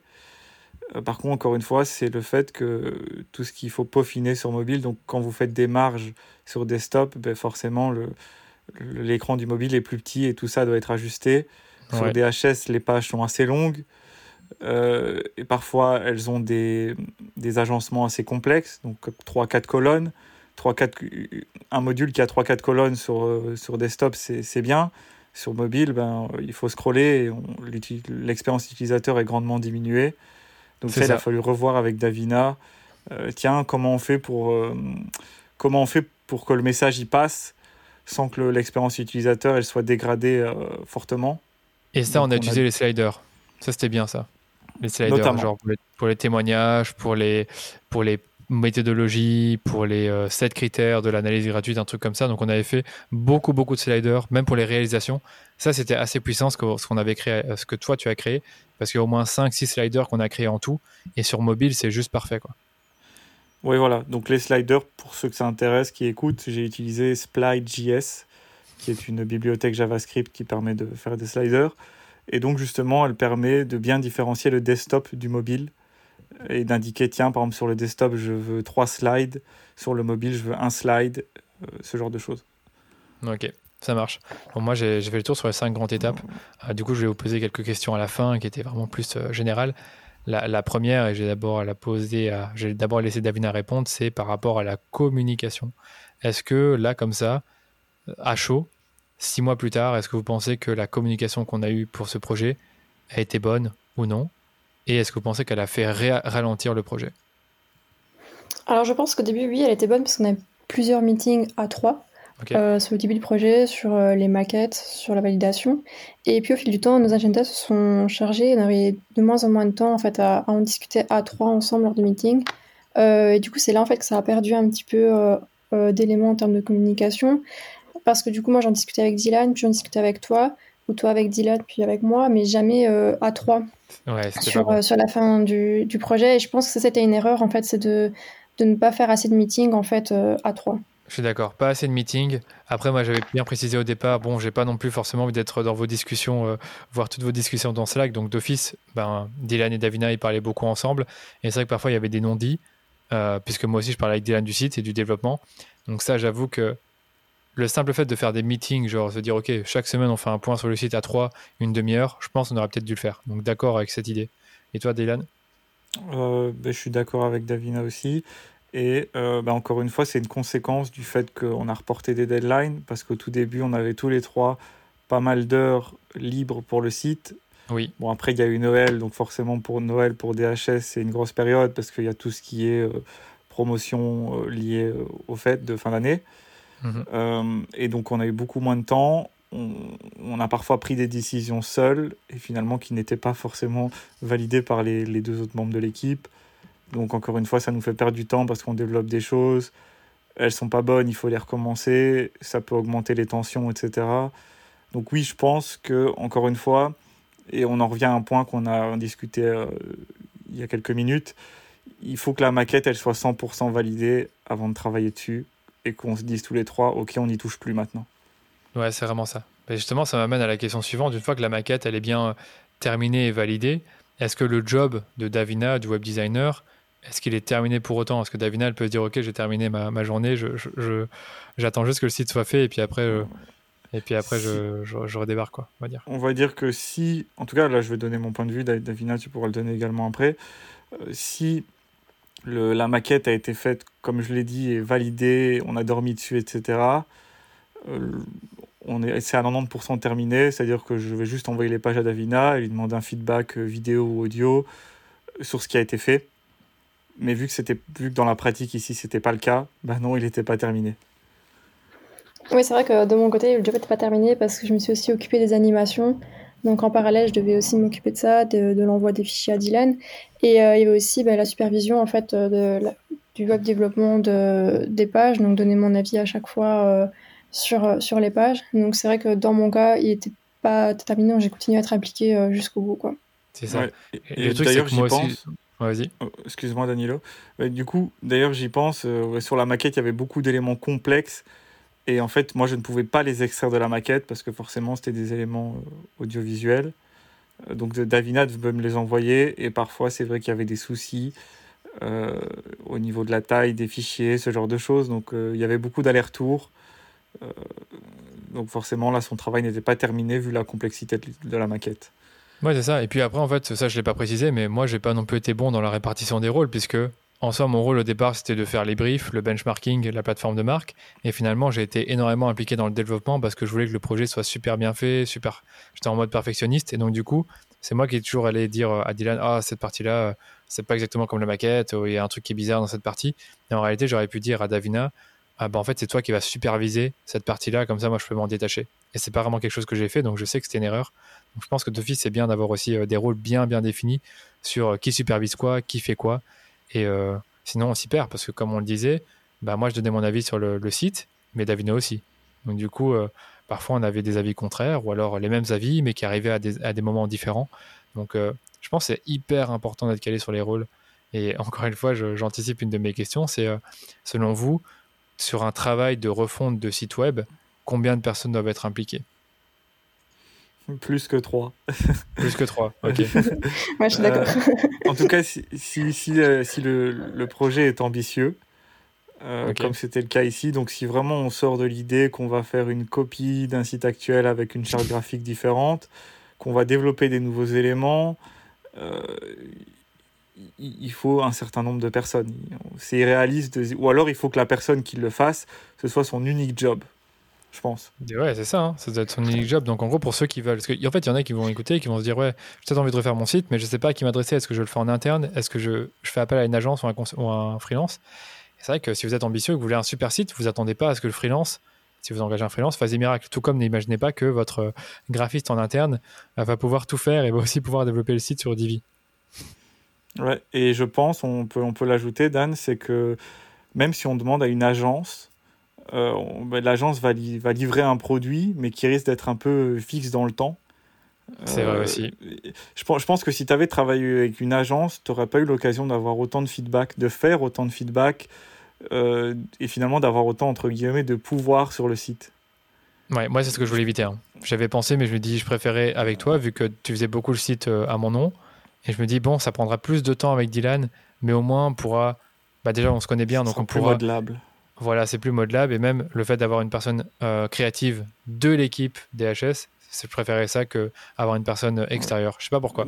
Honnêtement, D'ailleurs, il, il, faut le dire, mais tout, tout la créativité qui a été mise dans ce site, donc toutes les icônes, les, les couleurs, la charte graphique, etc., sont aujourd'hui réutilisées dans les posts Instagram, dans les stories. Oui, c'est vrai. Euh, je veux dire, on a, on a défini une nouvelle identité, pas uniquement pour ce site web, mais pour DHS. Pour tout, ouais, c'est vrai. Mais ça, c'était le rôle de Davina. Ça, on pas, elle a été humble là-dessus. En plus de faire la maquette, elle a redéfini toute l'identité, comme vous dites, les posts Instagram, les polices, tout, etc. Les polices et aussi les, tous les documents qu'on a en interne, les PowerPoint, etc. Donc c'est vrai que, en fait, le site, il arrive en tout dernier. C'est ça qui est marrant, c'est que les clients, ils voient bah, la, nouvelle identité. Vous, sur Instagram, vous voyez ben, les, les, carousels euh, DHS, ou alors les, les autres images que je peux poster. Et ça, tout ça, bah, c'est la nouvelle identité qu'on va retrouver sur le site. Donc c'est vrai qu'on ne l'a pas précisé. Tout ce qu'on fait sur le site, ben, on veut que ça se retrouve partout dans nos différents documents et, et posts. Ouais, donc, euh, ça, c'est, euh, donc voilà, encore une fois, c'était l'avantage de le faire, euh, on, peut dire en interne, parce que je veux dire, je, je, ça fait un an et demi que je travaille pour DHS et je fais un peu partie de l'équipe. Et si vraiment, et je pense que si tu avais dû le faire via une agence, ben voilà, tu n'aurais pas eu la flexibilité euh, que tu as eu ici. Ok. Euh, donc du coup, si on doit résumer, il faut quand même avoir plusieurs rôles. On va dire un, rôle de euh, ben, développeur d'office, peut-être un développeur plus un assistant qui pourrait l'aider sur des tâches plus, plus basiques. Je sais pas, pas dire, je sais pas comment dire. C'est des tâches en fait assez répétitives et pas forcément techniques, mais qui demandent un, un œil aussi, c'est ça que je précise. Deux, personnes, un web designer et éventuellement ben, un copywriter ou quelqu'un qui est en charge de ça, quoi, du, projet, de, la vision. C'est ça, c'est ça. En elle-même. Ok, donc quatre personnes. Euh, dernière chose, quelles ont été vos plus grandes erreurs et vos plus grands apprentissages par rapport à la refonte slash plutôt création du site? Parce que c'est vrai qu'on est reparti finalement de zéro. On n'a pas, on n'a pas repris un seul élément qui existait dans le site d'avant. Euh, bah, écoute, moi je dirais, euh, là je, je, réfléchis vraiment tout de suite, je dirais euh, bah, déjà d'avoir un peu sous-estimé le projet. Et justement, une conséquence de l'avoir sous-estimé, c'est de ne pas l'avoir assez. de ne pas vraiment avoir suivi un processus et d'avoir été trop par tâtonnement. Donc j'ai perdu beaucoup de temps. Je sais pas si tu vois ce que je veux dire, Dan. Bah ouais, bien sûr. C'est qu'en fait, on aurait dû se dire voilà, homepage validé, on passe à la suivante, et ainsi de suite, vraiment d'une manière machinale. Euh, et, de se dire, voilà, on a, une deadline pour la homepage qui est le, euh, le 15, 15 euh, février, puis après on a une autre pour le, à propos qui est le 25 février, et ainsi de suite, et de se dire, voilà, tant que c'est pas fait, on passe pas à la suite. Voilà. Et donc, en fait, toute cette flexibilité qu'on s'est donnée et qui a, qui a permis de faire quelque chose d'assez beau, ça, ça a aussi été contre, on va dire, contre-productif. parce que justement, on, on, prenait la liberté de revenir sur des choses et de ne plus suivre l'agenda. Yes, assez d'accord. Et toi, Davina, vu que c'était ton premier gros projet euh, web quand tu es arrivé chez DHS, euh, quels ont été tes apprentissages et tes erreurs, bien sûr, si on a fait Donc, euh, mon plus grand apprentissage, c'est par rapport aux animations, parce que c'est pas du tout le type d'animation que j'ai l'habitude de faire pour les clients pour DHS. Donc, c'est vraiment des animations plutôt sur le web. Donc là, j'ai beaucoup appris sur la technique, sur Adobe After Effects. Une grande erreur, c'est aussi sous-estimer le temps que peut prendre de faire ces animations, de faire la maquette. aussi au niveau du mobile. Donc moi, je pensais vraiment qu'une fois les animations pour, pour la version PC étaient faites, c'était OK. Et en fait, j'ai dû parfois en faire en double. Donc voilà, vraiment sous-estimer le temps que ça peut prendre. Simplement, ok. Donc c'est plus ou moins la même chose des deux côtés euh, par rapport au temps et au fait finalement d'avoir des process très clairs à suivre pour euh, l'avancement du projet parce que c'est un projet, hein, c'est pas juste faire une maquette et, et ensuite euh, le développer dans son coin. Non, il y a beaucoup plus que ça. Quoi. dernière petite question, surtout pour Dylan, je pense, c'est j'expliquais que moi j'ai fait un benchmarking des concurrents, mais je sais que vous avez quand même été chercher des inspirations de sites web sur bah, Internet. Est-ce que tu peux nous dire où trouver des inspirations de sites sur euh, Internet? Parce qu'il euh, il y a pas mal d'inspirations qu'on a trouvées là-dessus. Quoi. Bien sûr, bien sûr. Donc, on retrouve sur Internet beaucoup de galeries de sites web, donc qui sont un peu euh, sélectionnés selon certains critères. Donc, moi, ce que je vous conseille, tout d'abord, c'est onepagelove.com, donc où on retrouve énormément de sites de qualité. Donc, on le mettra dans les liens du podcast, dans les, dans les ressources du podcast. Euh, j'en conseille également un deuxième, c'est howard euh, avec 3w.com. Donc voilà, c'est deux sites où vraiment il faut gagner, entre guillemets, sa place sur le site. Donc il y a un concours, parfois c'est payant pour soumettre le site. Et donc on retrouve vraiment des sites de qualité. Euh, Top, je connaissais pas. Ben, je te l'avais montré quand on avait, on avait fait le brief ensemble. Oui, c'est possible. Mais One Page Love, si je dis pas de bêtises, il y avait aussi une partie où tu pouvais voir des exemples de testimonials, donc des exemples de témoignages. C'est bien ça? En plus. Oui, en fait, notamment, tu pouvais trier par section de site. Donc, par exemple, euh, donc il y avait les, les, témoignages, il y avait la section contact, et ça te mettait, euh, tu avais une liste de pages qui avait une, qui avait beaucoup de, enfin, où tu avais des références, si tu veux. Donc, c'était très, ça nous, ça nous a beaucoup débloqué, on va dire, dans le processus créatif parce que finalement, on n'en a pas forcément beaucoup parlé dans le podcast, mais le processus créatif, ben, il y, a, y, a, parfois des blocages, et on n'est pas satisfait de ce qu'on a, on ne trouve pas de solution, et, voilà. Ok, parfait. Euh, je réfléchis encore. Est-ce que toi, Davina, euh, avant de terminer, euh, est-ce que tu as trouvé d'autres idées créatives ailleurs que sur le web ou sur les réseaux? Je ne sais pas exactement. moi, de mon côté, je me suis pas mal inspiré de choses que j'ai vues sur, sur Behance. Ou alors de sites que je connaissais déjà, ou sinon sur le site Awards, comme, comme l'a cité Dylan. Donc voilà, j'ai parcouru sur Pinterest aussi, parfois je, regarde un petit peu des maquettes. Donc, Ça marche, donc t'as pas juste été sur, sur One Page Up, t'as vraiment été dans le détail quoi. Ok, top. Bon, ben écoutez, merci à vous pour vos réponses. Je suis vraiment content que vous ayez pu intervenir et vraiment, bah, moi, ce que j'avais pas envie, en fait, c'est quand le site sort, c'est de pas vous mettre en avant et de mettre en avant tout le travail que vous avez effectué et que vous avez super bien fait en plus. Donc, euh, encore une fois, merci. Et je pense que vous reviendrez un autre jour dans le, un autre jour dans le podcast si jamais dans deux ans, on refait une refonte du site web. Au plaisir, Danilo. Bah avec plaisir, moi ça m'a beaucoup plu en tout cas ce projet. Et euh, du coup, on verra dans deux ans euh, comment est-ce qu'on a pu apprendre de nos erreurs et les améliorer. J'ai pas dit qu'on allait le refaire dans deux ans, j'ai juste dit ça pour rigoler. ok, ça va. Franchement, c'est cool. Et euh, bah, je vous dis du coup à, à très vite. Merci encore à vous. Merci d'avoir écouté cet épisode jusqu'au bout. Comme vous l'avez entendu, créer un site web ou faire la refonte d'un site web existant, c'est un vrai projet et ça ne se fait pas en un jour. C'est pourquoi vous avez besoin de suivre un plan étape par étape, avoir une équipe en charge du projet et être patient surtout. C'est ce qui s'est passé avec le site de DHS Digital qui nous a pris pratiquement 6 mois pour être réalisé, soit 3 mois de plus que ce qu'on avait prévu au départ. Et si vous voulez voir à quoi ressemble le site de DHS, je serais super heureux d'avoir votre feedback. Rendez-vous simplement sur dhsdigital.eu pour visiter le site et n'hésitez pas à me laisser un avis ou me dire ce que vous en pensez par message sur Instagram ou LinkedIn. Voilà, c'est tout ce que j'avais à vous dire aujourd'hui. Si cet épisode vous a plu, partagez-le autour de vous, faites-en un post ou laissez-moi un avis 5 étoiles sur Apple Podcast. Ça vous prend juste 2 minutes et moi ça me permet de faire connaître le podcast à plus de monde. Allez, je vous dis à très bientôt pour un nouvel épisode du rendez-vous marketing.